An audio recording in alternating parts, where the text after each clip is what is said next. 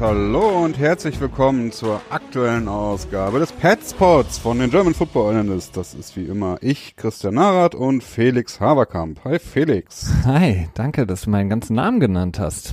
Ja, nie, ne? muss man ja auch mal die, die Form wahren und uns auch selber vorstellen. Und ich denke mir immer, wenn man die amerikanischen Podcasts hört, dann ist ja auch mal am Ende so, ja danke, ich bin so und so, danke fürs Zuhören, bla bla bla. Natürlich auch sehr viel Dank an euch.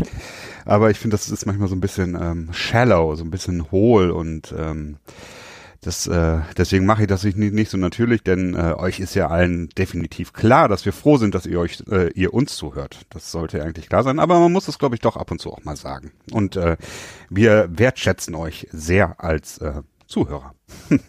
Absolut, ja. So, ja, uh, how do we feel about beating the Kansas City Chiefs? oh, yeah. Yeah. Ja, war ein wirklich sehr aufregendes Spiel. Also, ähm, war schon wirklich echt so ein richtiges Playoff-Feeling, hatte ich irgendwie währenddessen das Gefühl. Das war schon, ja, richtig, richtig, richtig heiß, ne? Ja, auf jeden Fall. Bestes Spiel der Saison auf jeden Fall. Also nicht nur von, von Seiten der Patriots, sondern von, man kann auch sagen, vielleicht sogar das beste Spiel bisher generell in der Saison von allen Spielen, die wir bisher gesehen haben. Ja, ist natürlich so ein bisschen schwer abzuschätzen, weil wir da ja natürlich so ein bisschen äh, vorurteilsbehaftet sind. Aber äh, also wenn man halt bedenkt, dass, dass, dass im Moment zumindestens die beiden Teams so die Teams sind, die äh, wohl am ehesten im, im Championship-Game stehen könnten, sich zumindest mal in den Playoffs treffen werden und das ist äh, eins von den beiden Teams vielleicht der, der Super Bowl-Vertreter sein wird und so. Und wenn man das alles mit einrechnet, dann glaube ich schon, dass man sagen kann, dass es so ähm, das Highlight-Game bis jetzt war. Also ich glaube, da lehnt man sich nicht zu weit mit aus dem Fenster. Nee, das stimmt. Ähm, das war es auf jeden Fall. Und auf jeden Fall schön zu sehen, dass die Patriots eben auch ähm, so ein Spiel gewinnen können, ähm, nachdem sie ja deutliche Probleme hatten in der Saison gegen äh, Teams, die deutlich weniger Power in der Offense hatten, ähm, mhm. es nicht geschafft haben zu gewinnen. Und ähm, dass sie dann dieses Spiel gewinnen, war doch auch ein bisschen überraschend, muss ich sagen. Ähm, wohl sie ja auch als, als Favoriten gehandelt wurden, aber wie sie es dann auch gewonnen haben, war, war, schon, war schon erstaunlich auf jeden Fall. Ja, also sie waren vor dem Spiel Favoriten, was das Wetten anging. Ich glaube, drei Punkte oder so hatten sie als Handicap gehabt, beziehungsweise eben nicht gehabt. Als, ja. als, äh, und doch als Handicap dann gehabt, genau so. Aber ja, das war natürlich wirklich ein Spiel, das war sehr schwer nur abzuschätzen, ähm, in welche Richtung es im Vorfeld gehen wird. Ähm, schlussendlich ist es doch in die Richtung gegangen, die wir alle dann doch wohl erwartet haben im Vorfeld, ein High-Scoring-Affair gewesen. Patriots haben äh, quasi Super Bowl Nummern hingelegt. Ich, wie viele Yards haben sie insgesamt erzielt? Ähm, 340 Passing und 173 Rushing, ja. also 513 Yards Total Offense. Kansas City mit äh, 440 Yards dahinter, also beide sehr viele Yards erspielt. Ähm, ja, es war komisch. Du kennst mich, ich weiß nicht, ob, wir da schon im Podcast schon so drüber, oft drüber gesprochen hatten. Ich mache ja ganz gerne mal den, äh, den GG Proclaim ja, quasi.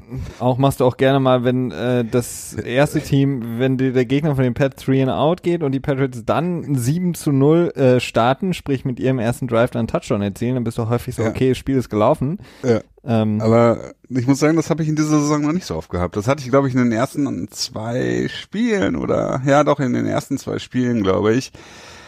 Und danach ist mir dann doch so eine Menge Vertrauen in die Patriots so weggebrochen, so dieses, ähm, ja, das ist, läuft einfach so durch und alles ist gut. Das ist nicht mehr so da gewesen.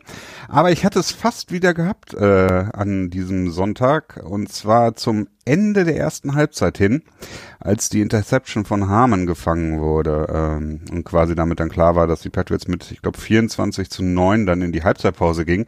Ja. Da war ich kurz davor zu sagen, so, okay, die können das Spiel relativ easy gewinnen. Und äh, dann kam halt die zweite Halbzeit und ähm, tja, da funktionierte halt nicht mehr das, was vorher in der ersten Hälfte funktioniert hat. Ähm, hab das leider nicht geschafft. Ich habe die erste Hälfte geguckt äh, von den All 22 Angles, also äh, Coaches Film.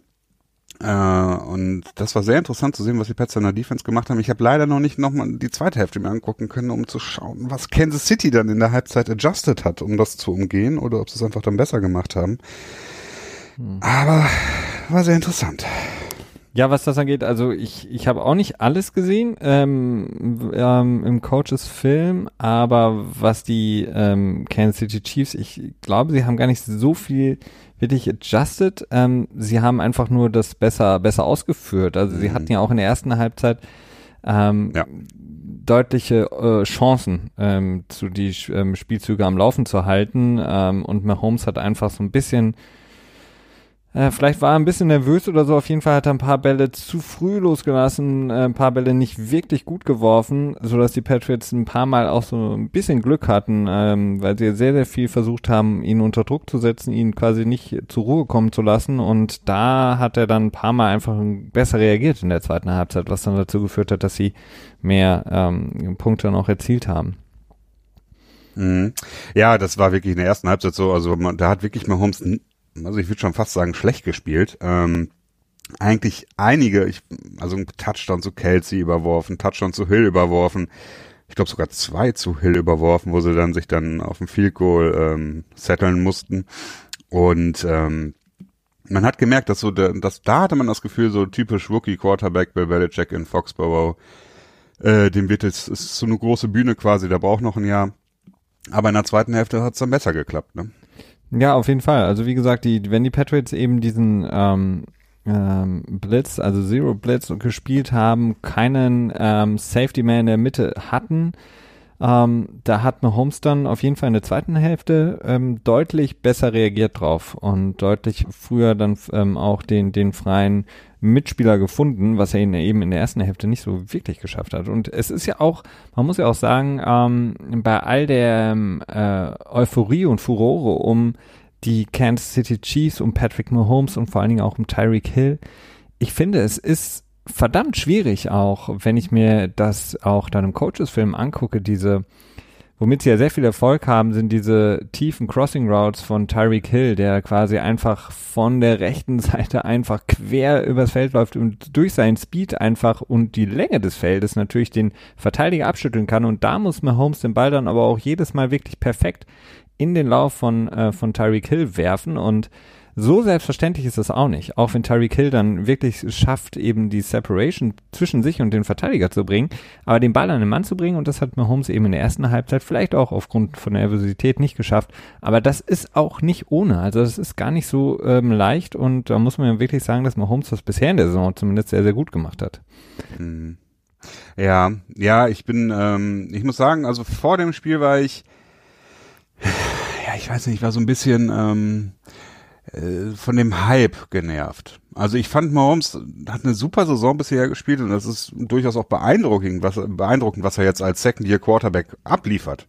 Aber er wird halt teilweise schon als als ähm, Hall of Famer so gehandelt, habe ich irgendwie das Gefühl. Und das finde ich halt extremst verfrüht. Denn äh, gerade bei Rookies ist halt immer die Frage nicht der Standpunkt, auf dem sie jetzt sind, sondern der Standpunkt, auf den sie kommen können. Denn der Standpunkt, auf dem er jetzt ist, wenn er den nur halten könnte, dann glaube ich nicht, dass er ein sonderlich erfolgreicher Quarterback wird. Da muss halt auch noch eine gehörige Portion Wachstum hinzu und das kann sich halt nur über die Zeit zeigen, ob er das wirklich schaffen kann. Ne? Meinst du also nicht, er ist äh, die Reinkarnation von Brad Favre und Aaron Rodgers zugleich? Ja, möglicherweise, aber man kann es halt jetzt noch nicht sagen. Also man hat schon, man The merkt schon, er hat schon sowas, oder, oder wie, so eine wie, ordentliche Ganzlinger-Mentalität, ne? Wie die coolen Kids heute sagen, der nächste heiße Scheiß. Ja, auf der ja, Quarterback-Position. Ja, also ich meine, das Spielstil von ihm ist halt einfach relativ spektakulär. Ne? Er ist ja gar nicht so schnell. Seine selber, Stimme ist spektakulär. Er, seine Stimme ist spektakulär. Hast du, du musst, hast du noch nie ein ganzes Interview von Patrick Mahomes gehört? Nee, ich habe es zumindest jetzt gerade nicht vor Ohren. Ähm, da hat Andy Reid vor ein paar Wochen auch mal Späße gemacht, dass es sich anhört wie Kermit der Frosch. Okay, okay. Also er hört ja, sich gut. wirklich an wie Kermit der Frosch. Also es ist wirklich sehr faszinierend. Und man hört es manchmal auch, wenn er dann ähm, im, im Spiel, hat man es ein, zwei Mal auch mitbekommen, wenn er dann nochmal ähm, ein ähm, Read hat und dann nochmal das, das, das, das äh, Spiel nochmal äh, ändert, den Spielzug abändert und dann nochmal was rausschreien muss, vor allen Dingen, wenn die Fans lauter werden und dann ähm, äh, hört sich schon sehr, sehr ähm, lustig an, muss ich sagen. Ich, ich will mich nicht über die Stimme lustig machen, das ist ja Quatsch, weil äh, da kann natürlich niemand was dafür, aber äh, es, es hört sich schon sehr funny an. Ja, okay, werde ich mal drauf achten, werde ich mir mal anhören, mal gucken, wie das, äh, wie es sich so anhört. Ja. Aber ja, Ähm, zur Struktur. Natürlich werden wir viel über das Spiel reden, auch noch weiter tiefer gehend von äh, Kansas City gegen oder bei den Patriots, je nachdem, wie man das äh, aufdröselt. Dann haben wir noch so ein bisschen allgemeine News. Ähm, es ist mal wieder so ein Buch oder ein, tja, weiß auch nicht, irgendein Media Outlet auf den Patriots-Zug aufgesprungen und will damit äh, sich einen Namen machen oder äh, Zeitungen verkaufen oder äh, Abonnements verkaufen, je nachdem wie auch immer. ich weiß nicht, Christian, äh, ob irgendjemand noch Zeitungen verkaufen will heute. Ja, auch der Boston Globe keine Ahnung. Hm. Ich weiß ja. es nicht, aber Print ist natürlich ein sehr schwieriges Thema im Moment. Ne? Da sind wir natürlich so richtig äh, Avantgarde mit uns. Klar, wir haben das ne? früher erkannt, dass das Printmedium genau. out ist. Sonst hätten wir eine Zeitung ja. rausgebracht für alle, die. Definitiv, wir, wir sind halt einfach Early Adopter und äh, Digital Natives und Absolut. Äh, äh, leben am Puls der Zeit, um so einen Ausdruck zu benutzen, den auch meine Mutter ja. benutzen würde. Also im Strom verschwenden ist viel besser als Papier verschwenden. Äh, ja, vor allen Dingen, wenn der Strom mit Kohleenergie gewonnen wird. Das ist immer besonders gut. Sowieso. Ja. Da muss man die, die Bäume im Hambacher Forst nicht für Papier fällen, sondern für Kohle. okay, wir driften ab. Ähm, ja, okay. Ähm, ähm, ähm. Genau, also so ein bisschen allgemeines. Womit sollen wir anfangen? Wollen wir vielleicht die allgemeinen Themen erstmal abarbeiten? Dann haben wir das hinter uns. Good, bad, injured, hatte ich gedacht, fangen wir immer an. Ja, okay, dann fangen wir. Ist das ein allgemeines Thema jetzt? Nee, eigentlich nicht, ne? Nö, das okay. ist ein spielspezifisches. Okay, Spiel. Ähm, ja, wir, wir müssen ja auch stimmt. über das Spiel sprechen. Ich habe mir eben gedacht, ja. äh, wenn man jetzt sagen würde, was ist gut, was ist schlecht, was ist verletzt, dann würde man sagen, Offense gut, Defense schlecht, Special Teams in der Mitte. Ähm, das wäre relativ langweilig. Deswegen hatte ich gedacht, fangen wir doch mal damit an. Nenn mir eine gute Person in der Defense. Eine gute Person in der Defense soll ich denn nennen? Und eine schlechte Person in der Offense. Uh. Also nicht schlechte Person, sondern äh, schlecht gespielt habende Person. Ah, okay. Ähm, eine, eine gute Person in der Defense ähm, ist, war für mich auf jeden Fall mal wieder der gute J-Mac, wie du ihn nennst, Jason McCordy, der zwar einige Pässe auch zugelassen hat, der aber auch sehr, sehr viel ähm, Tyreek Hill gesehen hat und ähm, eben auch häufiger ähm, einfach den Schritt zu langsam war. Das kann ich ihm aber nicht wirklich ankreiden. Bei diesen langen Crossing Routes muss er über das ganze Spiel für Tyreek Hill verfolgen und das kann kein Verteidiger in der Liga. Außer vielleicht Jalen Ramsey, der es letztes äh, Wochenende so ein bisschen geschafft hatte. Aber ansonsten fand ich, ähm, McCourty hat einen guten Job gemacht und äh, es kristallisiert sich mehr und mehr raus, jetzt auch wo Eric Rowe zurückgekommen ist in diesem Spiel, dass ähm, ähm, Jason McCourty auf jeden Fall für mich der, der beste zweite Corner ist, den sie haben. Und ähm, der auf jeden Fall gutes Tackling hat und ähm, einfach ein gutes Spiel gemacht hat. Einen Pass auch defended. Ähm, ansonsten äh, nicht so schlecht aufgefallen ist, was ein gutes Zeichen mhm. ist auf jeden Fall, wenn man gegen mhm. Kansas City spielt, vor allen Dingen gegen eine Offense, die 40 Punkte aufs Spiel bringt. Deswegen gefällt er mir mehr und mehr. Ähm, und ich glaube, je länger die Saison andauern wird, desto besser wird Jason McCordy auch sein. Ja, das kann man vermuten. Ähm, das ist tatsächlich so eine Sache, auf die ich stark hoffe, dass die, dass das Defensive Backfield ähm, noch wachsen kann im Laufe der Saison. Ähm, zwar sicherlich nicht zu äh, tja, zu einem Daryl Reeves oder ähm, Mile High, ne, No Fly Zone oder sowas. Das, das in die Richtung, ja genau, also in diese Richtung wird es wahrscheinlich nicht gehen, nee. sondern es kommt zu so einem Blockbuster-Trade und die Patriots traden noch für Patrick Peterson, aber das ist also relativ unwahrscheinlich, auch wenn es natürlich, obwohl, nee, ich glaube, ich würde es glaube ich auch nicht gut finden. Das wäre zu teuer insgesamt. Ähm, ja, okay, würde ich unterschreiben. Ich würde mich tatsächlich sogar für Hightower entscheiden als, als guten Spieler in der Defense. Auch wenn er nicht immer gut ausgesehen hat.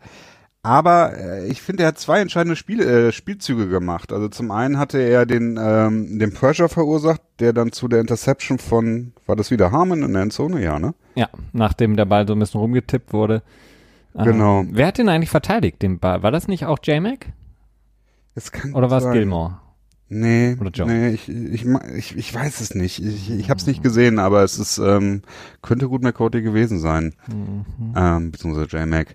Ähm, nee, das war wirklich ein speziell, also da hat man, das war so ein bisschen der Hightower von alt quasi. Also es war echt, äh, hat das gemacht, was er irgendwie die ganze erste Hälfte gemacht hat. Hat glaube ich erst mhm. Kelsey so ein bisschen gebumpt und so ein bisschen geblockt. Ja, das hat er gut gemacht. Ähm, ja das hat auch, das haben die Patriots in der ersten Hälfte relativ konstant gemacht. Also fast immer, sobald halt ähm, Kelsey irgendwie so ein bisschen näher äh, an der Formation war, also an, ähm, an der Line of Scrimmage war, ne, also relativ äh, im Slot und dann nah an der Line of Scrimmage, dann wurde er eigentlich immer gebumpt, teilweise richtig sogar geblockt und das hat ihn wirklich oft aus der Route rausgeworfen. Gejammt. Und dann gejammt, genau.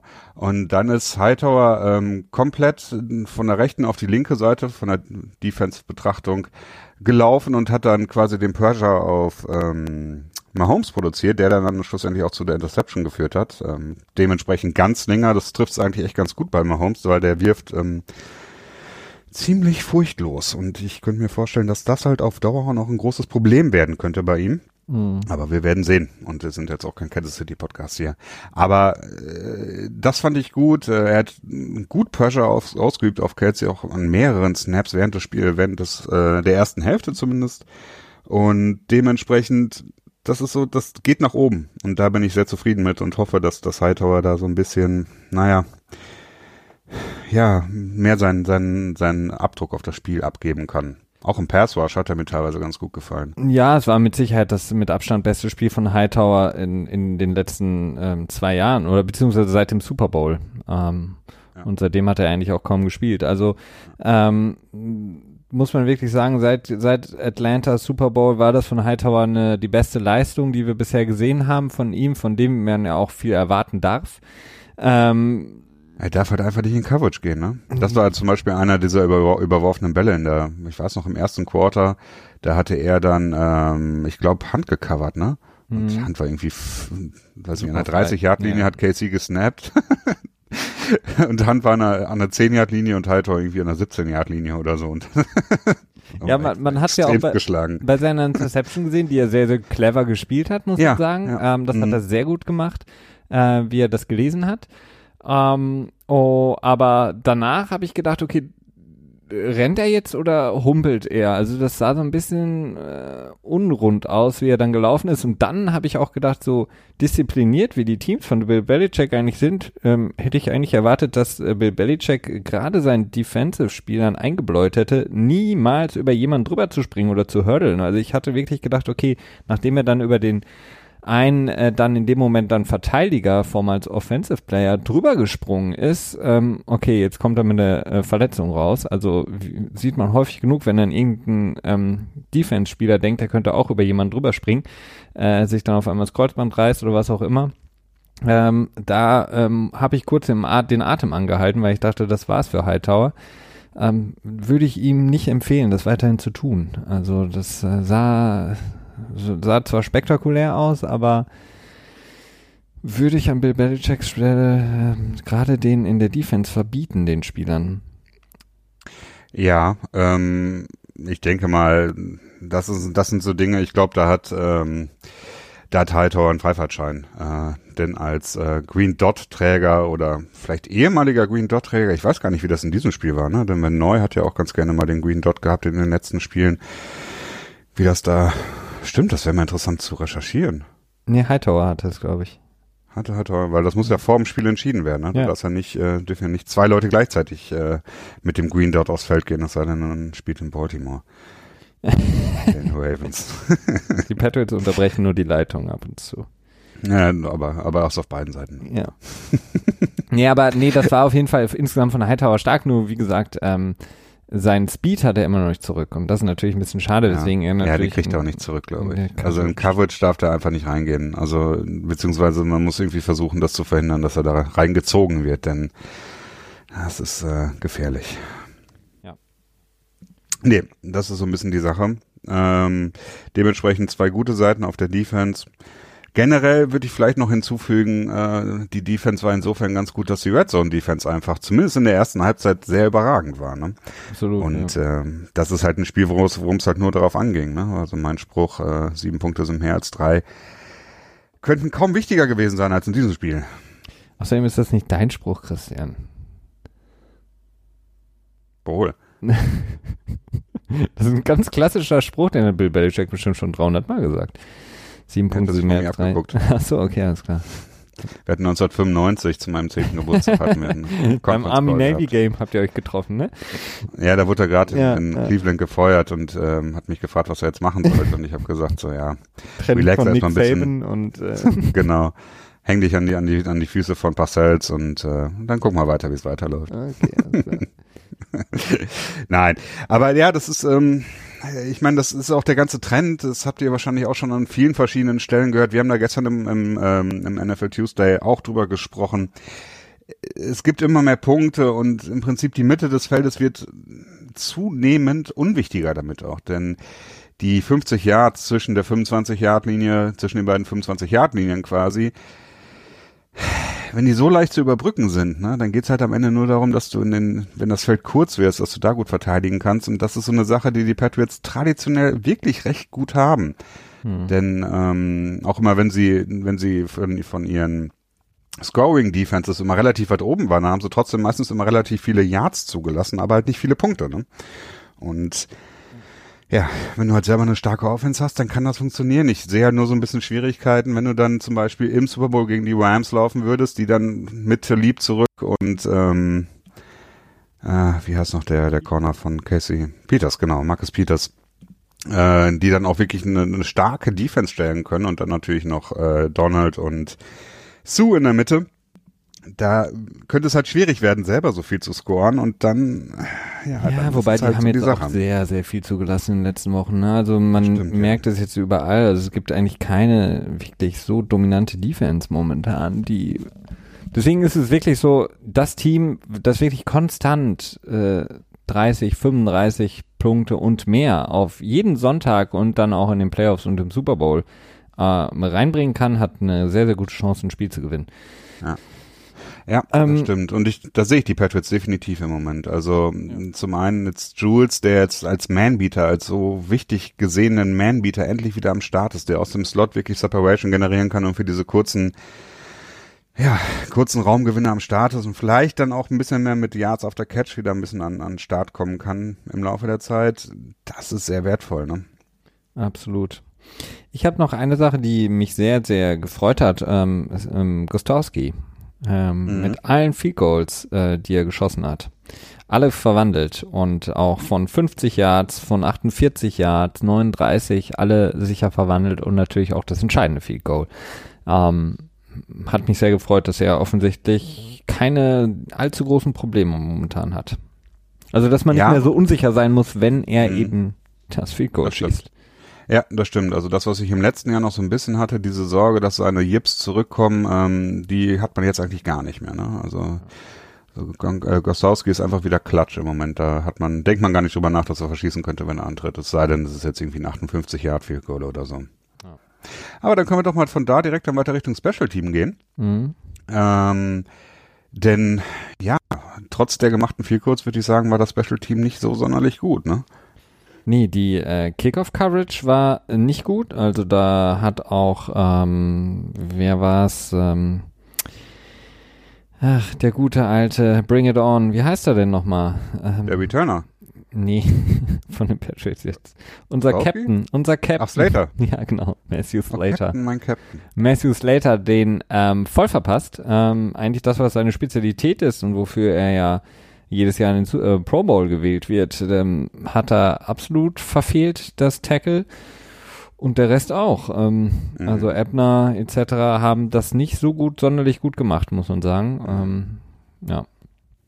Ja, ich hatte eben noch den Conference Call gehört von Bill Belichick und da wurde auch von zwei Reportern auf dieses Thema angesprochen. Der erste hat irgendwie so gefragt in die Richtung, ja, äh, passt das noch nicht so mit den Regeln, dass man sich daran so eingestellt hat, deswegen, weswegen dann die Kickoff-Coverage so schlecht ist, oder ist es irgendwie das Personal? Und Bill Belichick hat dann so darauf geantwortet, ja, meinen Sie jetzt ähm, Coverage oder, oder Return? Und dann so, ja, nee, ja, müssen wir besser werden. und dann hat noch jemand danach gefragt und wieder so eine absolut nullige Antwort. Also Bill Belichick war nicht bereit, da irgendwie auch nur ansatzweise Informationen zu geben. Kickoff Coverage ist ein großes Problem in diesem Jahr. Ähm, erstaunlich, wenn man bedenkt, wie, wie gut die Patriots im letzten Jahr das Ganze gemacht haben. Da waren sie irgendwie in Top 5 und in diesem Jahr fehlen mir so ein bisschen die Zahlen, aber es ist keine Stärke mehr. Und ich frage mich auch, warum dann Gostowski nicht ähm, gebeten wird, in so wichtigen Spielen einfach den Ball durchzudreschen. Ja, das verstehe ich auch nicht. Also diese Pooch-Kicks oder wie man sie ja. auch nennt, ähm, ich weiß nicht. Ja, der war auch gewollt, glaube ich. Ja, die sind halt immer gewollt und das frage ich mich halt, warum? Also warum probieren die Patriots das immer wieder? Also egal in welchem Spiel, wenn es wirklich auch um was geht, also wenn man das irgendwie macht, keine Ahnung, in dem Spiel wenn man irgendwie gegen die Bills äh, mit fünf, Wenn man mit 14 zu 0 gegen Philadelphia, gegen die Philadelphia Eagles führt. Nein, wenn- das war ja damals schon Flashback zu 2015 oder 2016. Ja, fünf- 15. Nee, aber wenn man, wenn man in einem, in einem Spiel, ähm, in dem es wirklich wichtig ist, jede, jede Yard, äh, jede Possession wichtig ist, ähm, ich weiß nicht warum, also wollen die das trainieren oder was soll das? Also ich meine, damit, Das könnte ich mir vorstellen. vor allen Dingen, du erwischst doch auch, muss man noch ganz ehrlich sagen, du erwischst doch kaum noch ein Team ähm, off guard. Also du, du kannst kaum noch ein Team mit so einem Kick überraschen. Also ein, Nee, On- ein überraschend tust du's, glaub ich, Onside-Kick, ein nicht. überraschender. Okay, das ist überraschend, aber es ist halt sehr riskant. Aber diese, diese Pouch-Kick oder äh, Whatever-Kicks, die einfach nur an die 20-Yard-Linie fliegen im hohen Bogen, äh, wo dann halt irgendein Linebacker oder Fullback oder whatever den Ball dann fängt. Also so gut sind die Leute auch, dass sie den Ball fangen und ähm, ich verstehe es nicht. Ja, da ging es eher darum, um halt Sherman Smith äh, ein bisschen einzuschränken, ne? weil er einfach so ein guter Returnman ist. Ja, dann kicken wir übers, dann kicken wir übers Feld. Also Ja, vielleicht, vielleicht kann, also das ist ja diese, ich glaube nicht, dass du, dass du Gastowski sagen kann, kick den Ball und er schafft es äh, 95 Mal bei 100 Versuchen. Also ich glaube, der schafft das bei 70 Prozent der Versuche, schafft er das. was Äh, die den Power dafür in hat die er, aber die Endzone zu Technik. schießen? Ja, oder so weit zu schießen, dass er nicht returned wird, quasi. Also so, ne, so zur Hälfte der Endzone quasi, dann wird er ja in der Regel nicht mehr returned. Ah, Ich glaube, das kann der. Ich glaube nicht, dass das immer kann. Also, denn, weil ich glaube, du musst da den Ball halt ziemlich gut für treffen. Und ähm, das kannst du halt nicht immer hinkriegen, glaube ich, weißt du? Hm. Aber ja, es könnte natürlich auch eine gewisse Art des Trainings sein, dass man sagt, okay, im Dezember, im Januar, wenn es in die Playoffs reingeht, dann sind die Wetterbedingungen anders, hat man Gegenwind und es ist furchtbar kalt und dementsprechend haben die ist nicht mehr so viel Druck in den Bällen drin. Ne? dementsprechend wird es schwieriger, ihn zu schießen. Könnte mir vorstellen, dass das auch so eine gewisse ja, so ein gewisses erweitertes Training ist. Aber dann stellt Ja, sich natürlich bitte. die Frage, warum macht man das in so einem Spiel? Da Ja, muss ich dir doch recht absolut. geben. Es ist ein Rätsel, also ich kann es nicht beantworten. Ja. Oder vielleicht mal wieder so ein ähm, Drop-Off-Kick von Nate Ebner. ja, gerne. Das, das war der Putsch-Kick, glaube ich. nee. Dropkick, ja. Ja. Ja.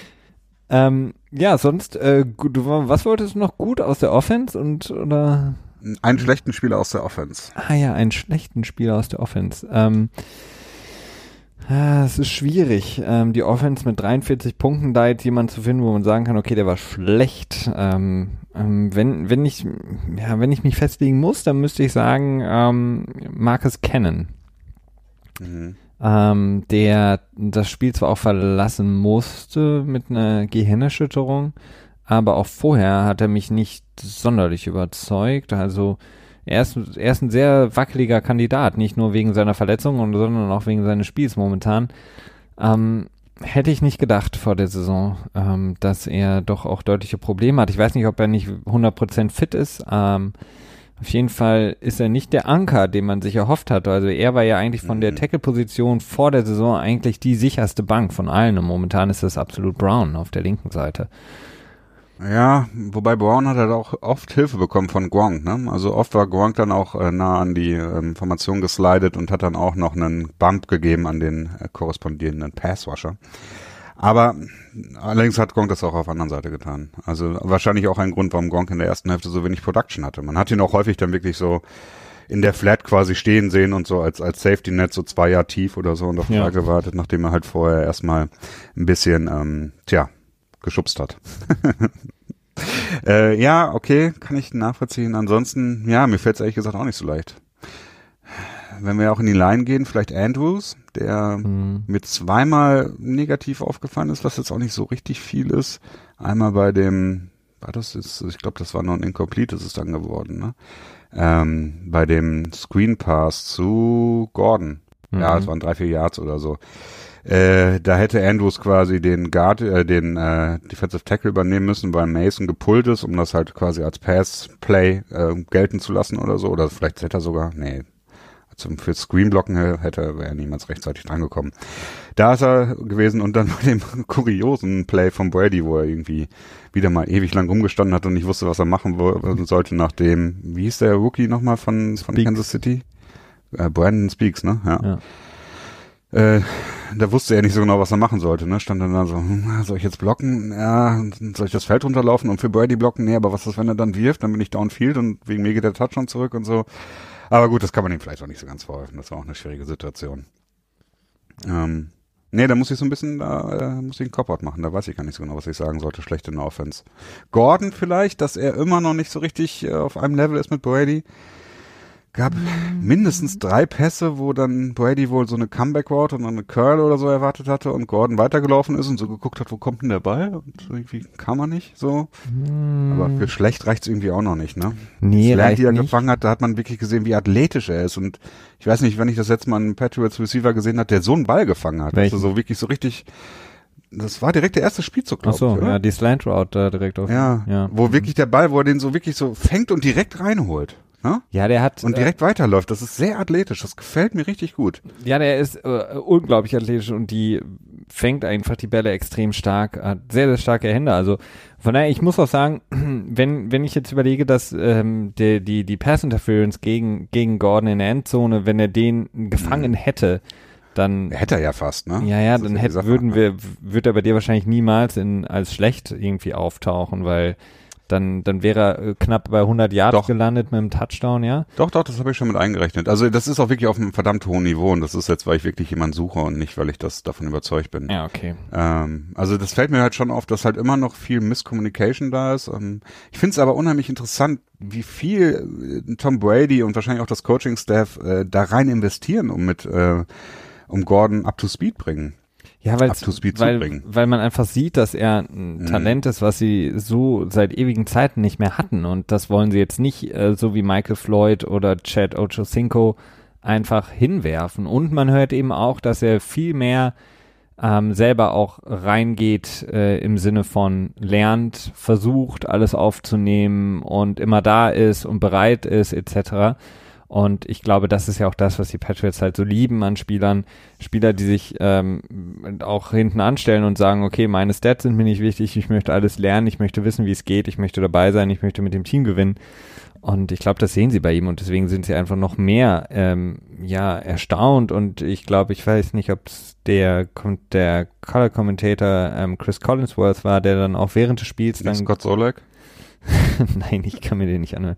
Der dann äh, gesagt hat, ähm, ähm, dass, dass Brady in dem, in dem Pre-Interview, also vor dem Spiel haben ja, oder einen Tag vor dem Spiel haben quasi immer die, äh, die Sender, die das Spiel übertragen, ähm, dann die Möglichkeit, genau, mit Coaches und ein paar ausgewählten Spielern ähm, Interviews zu führen. Und da hat wohl Brady auch gesagt, dass er ein unglaubliche, unglaublich hohes ähm, Trust-Level ähm, Mhm. hat mit Gordon und er meinte, er hat bis jetzt noch nie gesehen, dass Gordon einen Pass gefallen lassen hat in, im Training oder sonst irgendwie und das sieht auch so aus. Also wenn er, wenn er den Ball in seine Hände bekommt, ähm, dann fängt er ihn. Ja.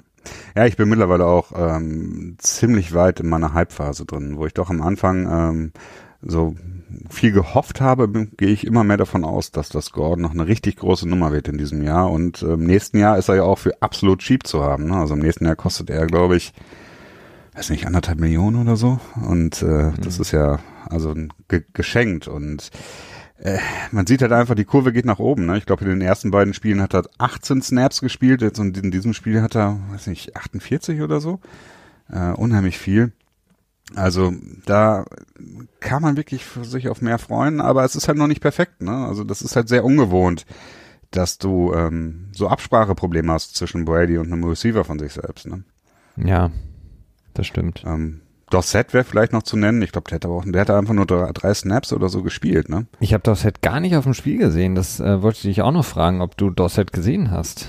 Ja, ich habe mir jetzt in dem ähm, All-22 habe ich ein paar Mal gesehen, aber auch echt nicht häufig. Interessant. Meinst du, es war eine. Gameplan-Decision, dass man gesagt hat, okay, wir, haben, sehen das Matchup besser mit Hogan und Edelman und eben Gordon outside, ähm, als, weil ich, ich fand schon überraschend, dass sie, dass sie ähm, Dorset nicht ab und zu mit reingebracht haben. Drei Snaps hat er gespielt. Ja. Ja, es ist schwer zu sagen. Ich glaube, Hogan ist einfach, ähm, das ist das ist Trust-Level einfach noch höher. Ich glaube, Dossett hat deutlich höhere ähm, physikalische Fähigkeiten, aber ähm, Hoax ist, ähm, ja, der ist halt einfach, Always open. der hat's, Ja, äh, 7-Eleven, ne? Always open. Ähm, der ist, ja, der ist einfach schon länger dabei, der hat das Playbook mehr drin, ne? Ich glaube, das ist der Grund. Ja, und vier von vier, ähm, 78 Genau. Yards. Mhm, definitiv. Auch mal wieder ein gutes Spiel von ihm, ne? Ich glaube, eine wichtige Third Down Conversion ist mir auch noch in Erinnerung geblieben, wobei da auch äh, Jules auch äh, ein Level tiefer frei gewesen wäre, aber gut, ne? Er hat ihn gefangen und das ist das Wichtige. Gibt nicht so viel zu merken an der Offense. Nee. Ähm, vielleicht das komische Play von Tom Brady, wo er so ein bisschen rumgeirrt ist und dann der Strip-Sack passiert ist, das war irgendwie sehr ungewöhnlich, ne? Ja, sehr ungewöhnlich. Vor allen Dingen äh, immer, wenn die die die Chiefs drei Leute gerusht haben, hat äh, Brady die größten Probleme gehabt. Eigentlich eine Sache, die Brady eigentlich gerne auseinander nimmt, wenn ein Team sagt, okay, wir rushen nur drei. Ähm, naja, Ja, aber schlussendlich ähm, geht's am Ende nur darum, dass gewonnen wird. Und ich habe mich auch sehr darüber gefreut, dass das Laufgame am Start war. Denn äh, das Laufgame der Patriots, ne, du weißt ja, ich bin ja nicht der Riesenfan vom Laufspiel, aber äh, das hat Be äh, Bill Belichick jetzt selber auch nochmal gesagt, dass ähm, das Laufspiel hilft natürlich dem Play-Action-Game und das Play-Action-Game natürlich wiederum dem Laufspiel. Wenn das Laufspiel komplementär ist, bin ich absolut dafür.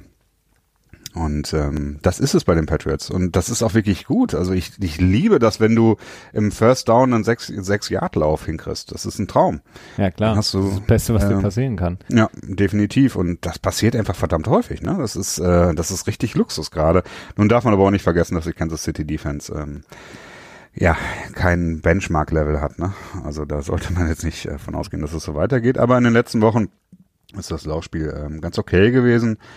Und ja, wer weiß. Äh, also das ist nicht verkehrt. Also wenn, wenn, sagen wir mal, wenn Sonny Michel ähm, jetzt auch gegen die Bears, äh, gegen die Defense äh, ein 100-Yard-Spiel nochmal holt, ähm, ohne dass er jetzt dafür 40 Anläufe braucht, sondern auch wieder um die 20, ähm, dann kann man wirklich ähm, nur den Hut ziehen vor, vor Sonny Michel und vor allen Dingen auch, dass sie ihn dann geholt haben in der ersten Runde, weil das, was er da macht, ist absolut großartig.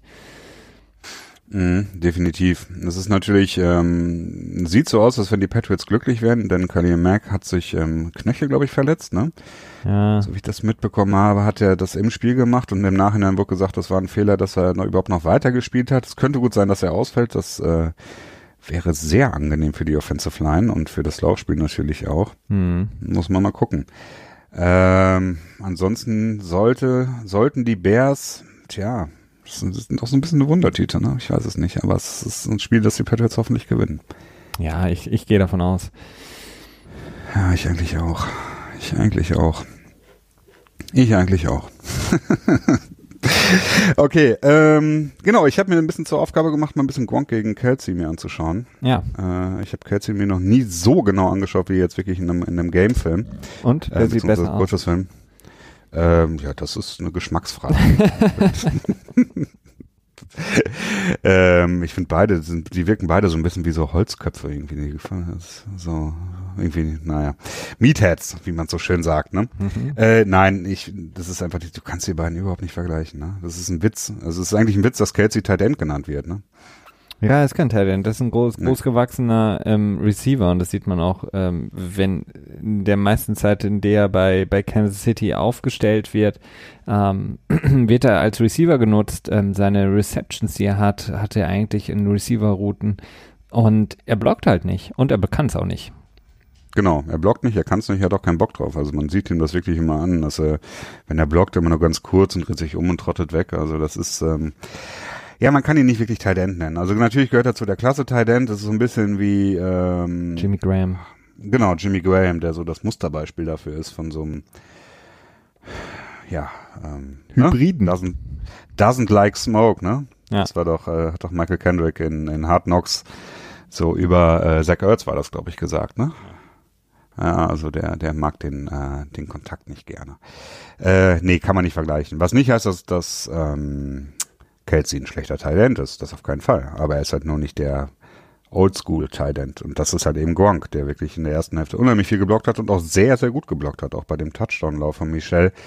Äh, der ging ja auch in seine Richtung und da hat er das Loch auch vielleicht nicht riesig aufgemacht, aber er hat es aufgemacht. Und dann ähm, kam Michel gefolgt von, beziehungsweise geführt von unserem Fullback, Fullback Devlin.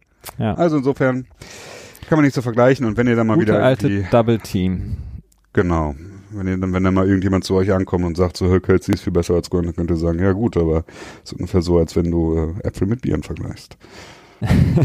ja, Travis Kelsey hat ja auch, ähm, hatte auch eigentlich keinen guten Abend. Ne? Also neun Targets, nur fünf Receptions, 61 Yards, 12,12 im 12,2 im Average, keinen Touchdown. Und Gronk, ähm, der im Grunde genommen ja vier Targets nur hatte, drei Receptions, 97 Yards, 32,2 und dann auch gezeigt hat eben mit seinem Stiffarm den ähm, die, die Kraft, die er ausstrahlt. Und vor allen Dingen auch, dass er den ganzen Tag oder die ganzen Abend über ähm, sich in der in der Line aufgerieben hat, ähm, da sehr sehr viel Energie verpufft hat. Und dann quasi im vierten Viertel, dann wenn es drauf ankam, wirklich diese beiden von den 97 Yards, glaube ich, äh, in zwei Spielzügen über 70 Yards ähm, mhm. für die Patriots rausgezogen hat. Das ähm, ist ist natürlich großartig. Ja, da muss man auch das, das, das ähm, Playcalling wirklich mal positiv nennen. Ne? Das war wirklich, ja. also gerade der, der lange Lauf, äh, ja, ein Traum, hätte kaum besser sein kann, können, ne? dass du dann wirklich Trent Brown quasi auf den, was, ein Cornerback oder ein Safety? Ich glaube, es war ein Safety. Ja, auf, der, auf jeden Fall auf den Defensive Back, dass du den direkt aus der Line quasi rausblocken kannst und Gronk dann quasi äh, untouched in den Release reinkommt und dann ist er halt völlig offen. Und dann kriegt halt ein Defensive Back den auch nicht mehr down. Ne? Das ist dann einfach der Größenunterschied aus dem vollen Lauf so ähnlich, ähnliches äh, Mismatch, wie wenn Calvin Neu irgendwie drei, vier Mal an, ähm, an Hand und dann Hill vorbeifliegt und die nicht getackelt bekommt. Das ist halt eine Sache, die muss er halt vielleicht einmal von fünf Malen schaffen, aber nicht jedes Mal. Oder wenn Hightower Fullspeed in den Safety, äh, in den äh, Center reinrennt. ja, es ist ähm, ja äh, mit dem Kopf gegen die Wand. Ne? Jungs, Jungs, die, geht, geht ihr in die Pass Coverage? Ich renn voll rein und versuche zu blitzen. Okay, Hightower, renn rein, bumm. Oh, ich bin stecken geblieben. Ja, Hashtag Pocket Collapsing. Ne? Ja. ja. Nein, aber ähm, ja, das wären jetzt, glaube ich, erstmal so meine Sachen, die ich über das ähm, Spiel sagen will. Ich hätte noch vielleicht noch eine lustige Situation. Kannst du dich noch daran erinnern, als Patterson den, war das ein Jet Sweep? Hm. Ich glaube, es war ein Jet Sweep und dann hat er den Ball, äh, nachdem er quasi out of bounds gegangen ist, dann wollte er noch ein bisschen weiter, ein bisschen Stress machen und hat dann den Ball ganz, ganz äh, abfällig an Scandrick übergeben. Hm. Hast du, kannst du dich daran erinnern? Nee. Das fand ich unheimlich lustig. Und Scanwick stand dann da so, was soll ich jetzt mit dem Ball machen? Und war ich ziemlich perplex, weil normalerweise gibt man den Ball ja immer irgendwie an Ref ab oder lässt ihn auf den Boden droppen, ne? Ja. Und Patterson hat ihm dann wirklich hingegeben. Das war, das war eine ganz lustige Szene. War noch relativ am Anfang. Also das fand ich ganz lustig. Ja. Ja, ja, generell gutes, doch eine gute Defensive Leistung insgesamt irgendwie, aber halt irgendwie mit dem Sternchen, das äh, an dem, was man erwarten konnte. Ja, absolut. Ähm, ich glaube, die, die, die Run-Defense war okay, muss man sagen, auch wenn, wenn Kansas City natürlich dann das, das Laufspiel auch größtenteils eingestellt hat für sich. Ähm, aber man muss es halt immer weiterhin ähm, spielen. Man kann es nie aufgeben gegen Kansas mhm. City. Du musst immer für, für den Trickspielzug, für den äh, Endaround, Jet Sweep, was auch immer, für einen kurzen Pass, ähm, Screen Pass, musst du immer wachsam sein und musst quasi mit deiner ähm, Run-Defense auch dagegen halten können. Ähm, das haben sie gut gemacht. Ähm, das gibt mir auch Hoffnung für das Spiel gegen die Bears, die natürlich auch aufgrund ihrer, die im Grunde genommen ja eine gleiche Offense fahren. Ähm, auch aufgrund der Tatsache, dass äh, Matt Nagy ähm, ja ein ähm, Schüler ist von Andy Reid. Und ähm, da das gleiche aus so ein dem aus dem Weedbaum kommt quasi. Genau und da das das gleiche installiert hat und das gibt mir Hoffnung auf jeden Fall auch gegen die Bears, dass sie da gut dagegenhalten können. Ja, ich, ich gehe auch tatsächlich davon aus, dass die Patriots das Spiel gegen die Bears gewinnen. Ähm, Wäre sehr enttäuscht, wenn sie es nicht tun. Aber es ist nicht so einfach, das darf man natürlich auch nicht vergessen, on the road immer. Ähm, ist ein bisschen die Frage, was mit Mac halt auch ist dann. Das wird sicherlich auch einen großen Einfluss darauf haben, denn äh, Strip-Sacks sind selten gut. das stimmt, ja. Okay, ähm, Flash Gordon haben wir, Gronk One Blocking haben wir. Ah ja, Tyreek Hill und das Bier. Ah ja, das äh, keine keine schöne Story. Ja, irgendwie aber irgendwie halt auch nicht so besonders, ne? Das ist so ein bisschen die Sache. Also ich, ähm, so kurze Erklärung, einem Fan, ein Fan hat Tyreek Hill, Hill äh, mit Bier bespritzt quasi. Der hat aus einer, ich glaube aus einer gewissen Entfernung seinen Bierbecher so auf ihn geschüttelt, so. Ja, nicht geworfen, also er hat nur das Bier, glaube ich, abgeworfen, Ja, oder? also das Bier rausgeworfen, wenn du so willst. War Genau, das nach dem, das ja. war nach dem Go-Ahead, nee, nach dem Touchdown Genau. 45-40, ne? Genau, ja, genau da, ja, äh, kurz vor Ende. Ähm, wurde dann offiziell von den Patriots uneingeladen. Die haben halt so einen offiziellen Letter of äh, Disinvitation geschickt.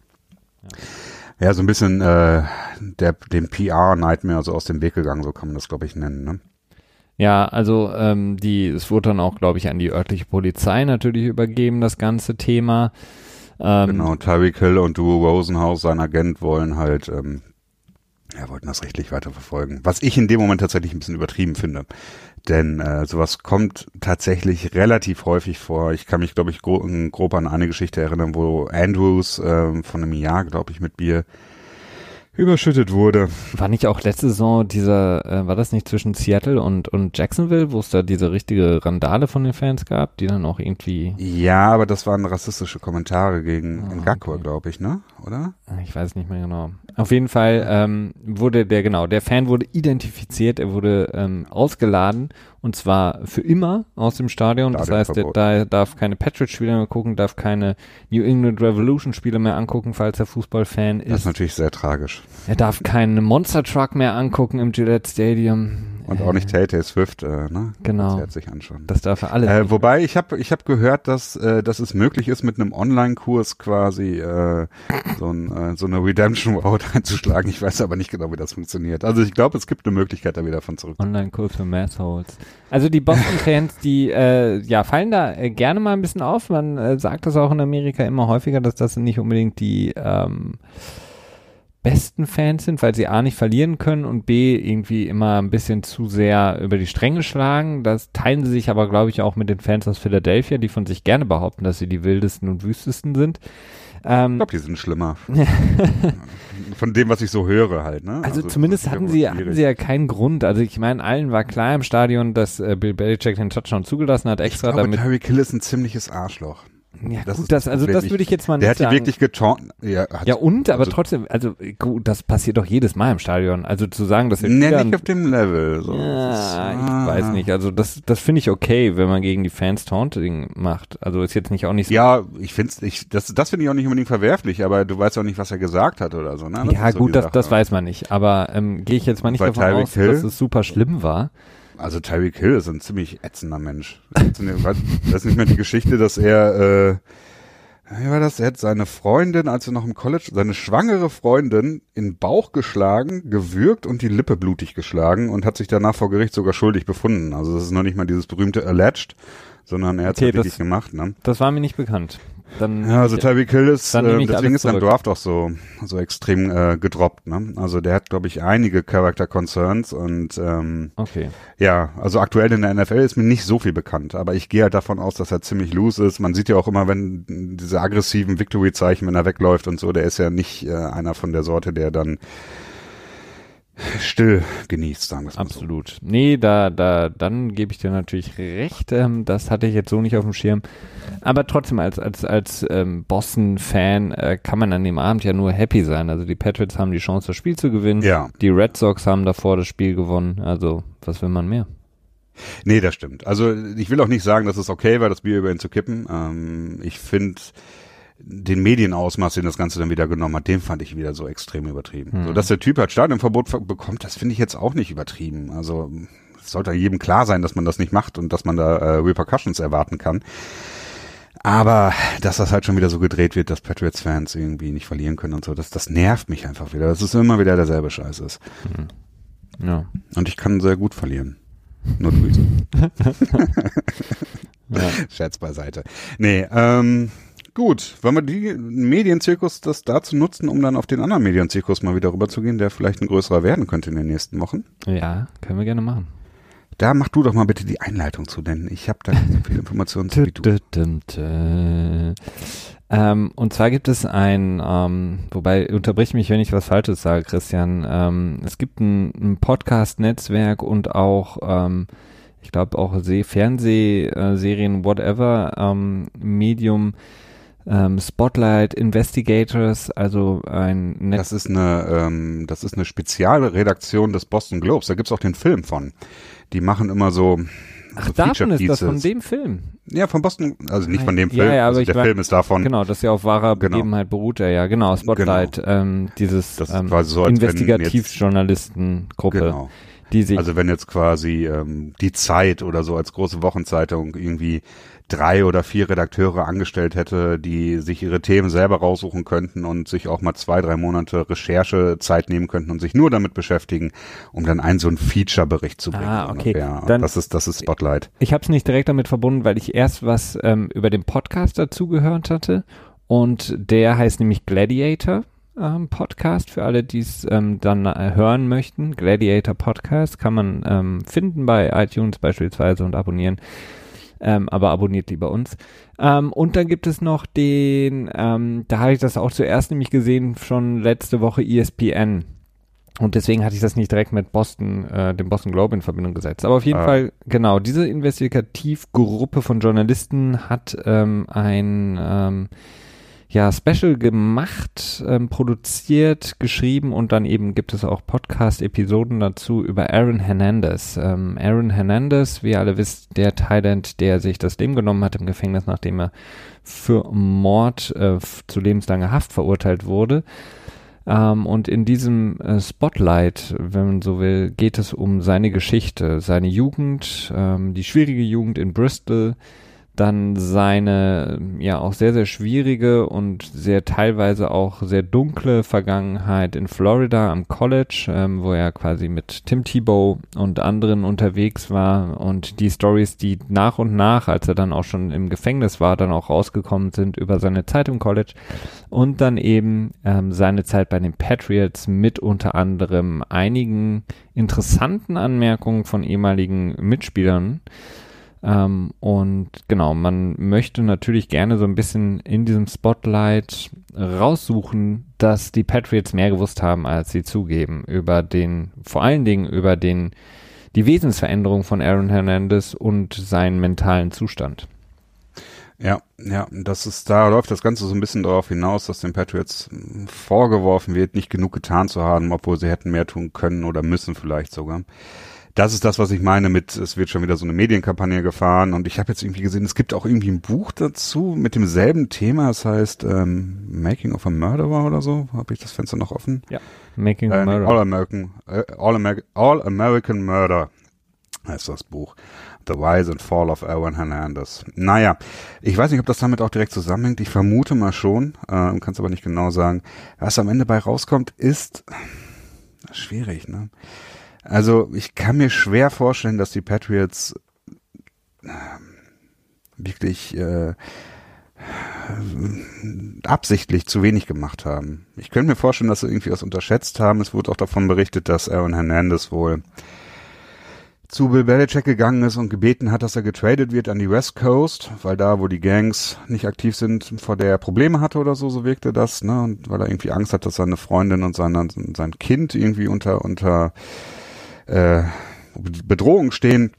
Und Belichick hat das verneint. Gut, das wundert mich jetzt erstmal nicht, denn, na, also einfach so sagen, nach einem Trade fragen bei so einem großen Asset, das macht man nicht einfach mal so.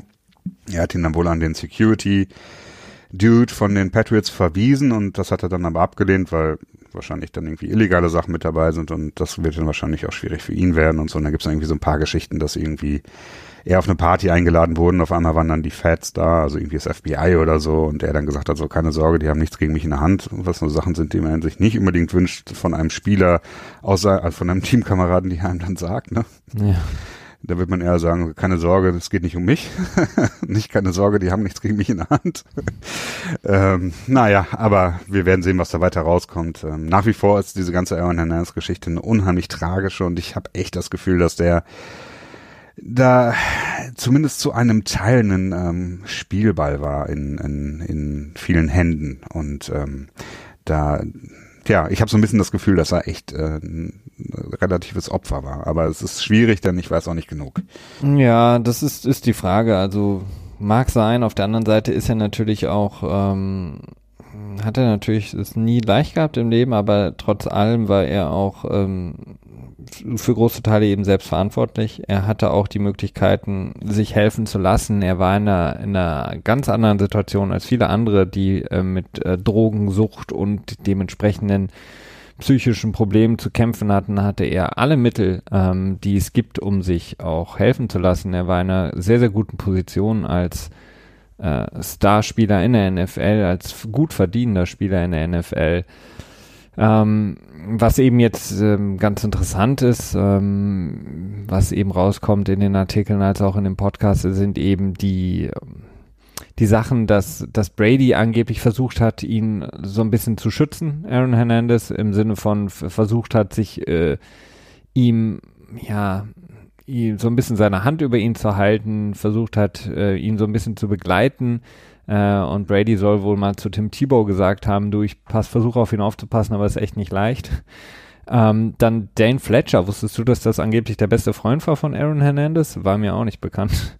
Nee. Ähm, der hat dann auch gesagt. Kam der auch aus Florida von den Gators oder? Hm, nee, ähm, ich glaube nicht.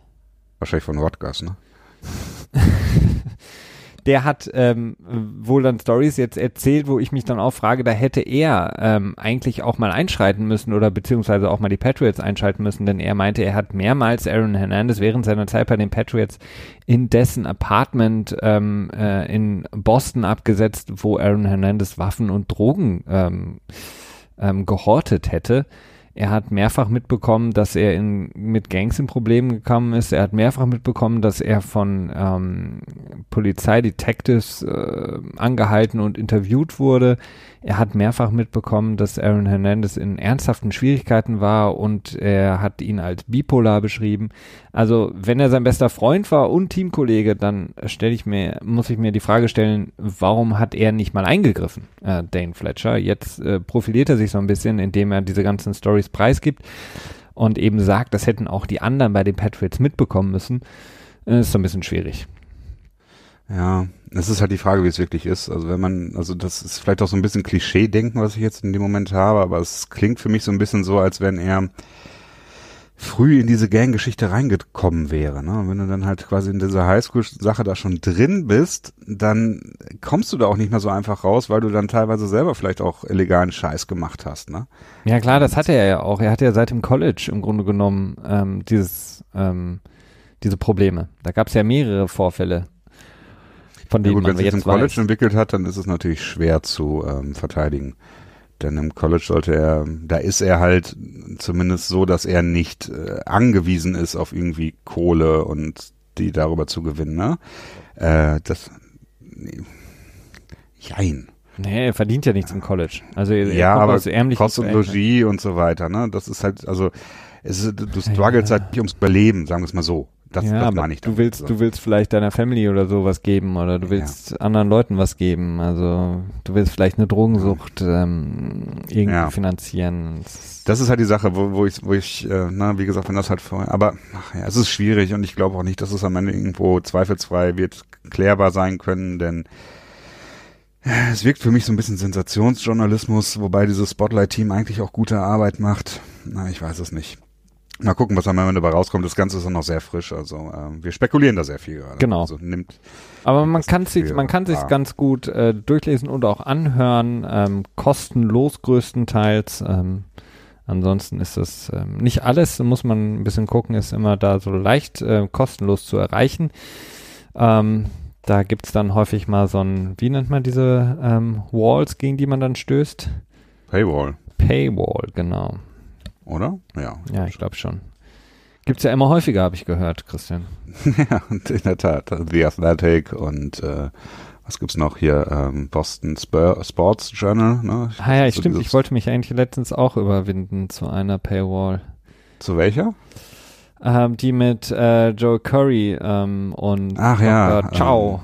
Ähm, äh, wie ist sie? Ken, nee, nicht kennen, sondern irgendwas mit CA ja, oder ja. so? Football, ah. irgendwas. Naja, ich lasse ja. es euch wissen, wenn es mir wieder einfällt. Ja, es ist so schwierig. Es gibt so viele gute Coverage und ähm, naja, ich weiß es auch nicht. Äh, Clayton. Genau. Aber der ist auch Clayton. wirklich, die sind auch wirklich, der hat auch ein sehr, sehr gutes Team. Ja, wobei ich den, den Joe Curry, ich ähm, finde, der könnte es besser machen. Also ich finde nicht, dass er schlecht macht, aber ich finde, er könnte es eigentlich sehr relativ einfach deutlich besser machen. Das stört mich mal. Also ich finde, der redet manchmal zu viel drum, heiß und breit rum. Ist ein cooler Typ. Kann sein. Habt ihr noch nie reden hören. okay.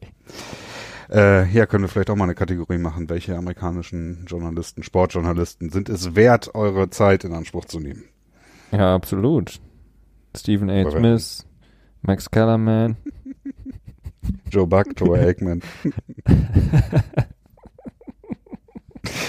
die besser nicht. Äh, am besten gar nicht erst gucken. Das ist auch immer so eine Sache. Also diese Videos, ich gucke mir die meistens gar nicht erst an, weil ich mir denke, so ist doch egal. Das ist halt übertrieben plus, übertrieben minus. Kann ich mir auch danach ist man auch nicht äh, sicherer, was wahr ist. Check. genau. ähm, ja, aber noch mal kurz einen Ausblick auf die Bears haben wir eigentlich schon gehabt, ne? Haben wir gehabt. So. Haben wir gehabt, haben wir gehabt. Trade Deadline rückt näher am 30. Oktober um äh, 16 Uhr amerikanischer Zeit. Oder, nee, um 14 Uhr? Ah, 14 Uhr. Nee, 16 Uhr, glaube ich. 16 Uhr, 22 Uhr oder bei uns, ne? Ja. Beziehungsweise Zeitumstellung könnte da schon gewesen sein, ne?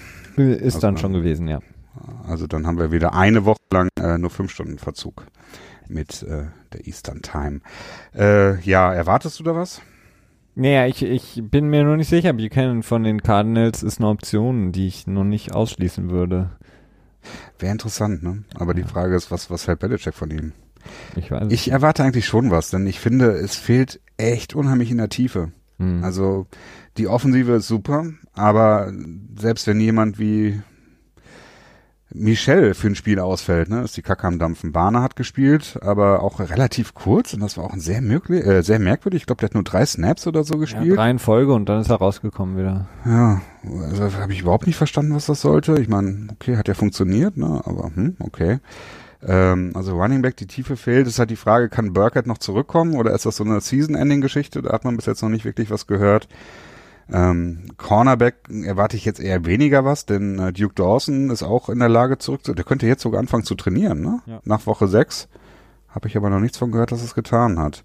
Also der wäre tendenziell in der Lage zurückzukommen.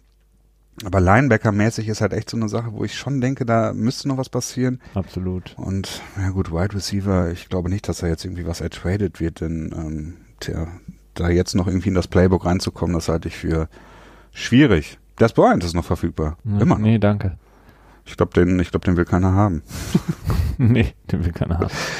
Irgendwie schon erstaunlich, ne? Denn ja, Veteran Minimum, ja okay, ich glaube, der will mehr haben als das Veteran Minimum und das ist das Problem, ne? Ja. Und es soll jetzt auch ähm, einige Probleme haben, persönlicher Natur, von daher wird es nicht unbedingt ah. leichter für ihn. Was sind für welche? Ähm, Depression, Anxiety, ah, okay. das einige Sachen. Ja. Okay. Okay. Ja, ansonsten, ähm, tja, ich glaube schon, dass bei den Patriots noch irgendeine Art von Trade vonstatten gehen wird. Dafür ist äh, Belichick einfach zu sehr tradable, ne? Also das ist so einfach seine Sache. Ja, ich denke auch. Aber ich, ich bin mal gespannt. Also Buchanan wäre eine schöne Sache. Ansonsten Linebacker vielleicht irgendjemanden ähm, out of the dark, den wir jetzt noch nicht sehen, ähm, der in zweiter, dritter Position sitzt im Depth Chart von einem anderen Team, ähm, den man vielleicht für einen 5 6 Runden Pick billig holen kann. Denn Buchanan wird wahrscheinlich ein bisschen mehr kosten. Ähm, aber mal schauen. Das ist halt so die Frage, wie viel, ähm, das ist jetzt in seinem dritten Jahr, ne? Das ist natürlich auch noch sehr mhm. günstig dann quasi auf dem Cap. Ehemaliger First Rounder. Ja. ja. Ja, ja, ja. Was mit Carl Joseph von, äh, von den Raiders als Safety? Hm, nee. Meinst du nicht? Also ein Safety brauchen wir A nicht und B, äh, Carl Joseph ist auch nicht so gut. Ja. Ja, ja das ist natürlich das Problem. Der McCourty hat, ähm, also Devin, D-Mac, fällt halt vermehrt negativ auf. Ne? Hat halt einen super Speed, ne, immer noch. Hat er wirklich. Also ja, hat er den, er. den Return gesaved. Aber, aber ist halt wie so ein D-Zug, ne? Da braucht halt einen Moment, bis er den ja, erreicht. wenn er in Fahrt kommt, du, dann äh, läuft er dir aber davon. Ne? Oder wie so ein 40-Tonner. So. Ach ja. Und wenn er zurücksetzt, dann gilt man dieses Gepiepe so. Hast du eigentlich mal den Podcast von ihm und J-Mac angehört? Die haben einen Podcast? Die haben einen Podcast zusammen, ja. Ist die Mama auch dabei mit ihren doppelten Nee. Ah. Nur die beiden. Nee, keine Ahnung. Weiß ich nicht. Nee, habe ich noch nicht gehört. Ja. Hatten schon wichtige Gäste, so ehemalige Patriots-Spieler. Ah, ja gut, das ist, das ist natürlich interessant. Nee, auch, nicht. äh, auch Hernandez? Na, das ist schwierig, ne? okay, ja, ich glaube, dann haben wir es soweit, oder? Okay, ja, haben wir Ähm, soweit. Dann bleibt mir nur euch äh, übrig, euch äh, eine schöne Restwoche zu wünschen und ein schönes Spiel am Sonntag gegen die Chicago Bears beziehungsweise in Chicago. Und ähm, ja, wir werden dann euch nächste Woche Mittwoch aller Voraussicht, aller Voraussicht nach wieder beglücken. Bis dahin, ciao.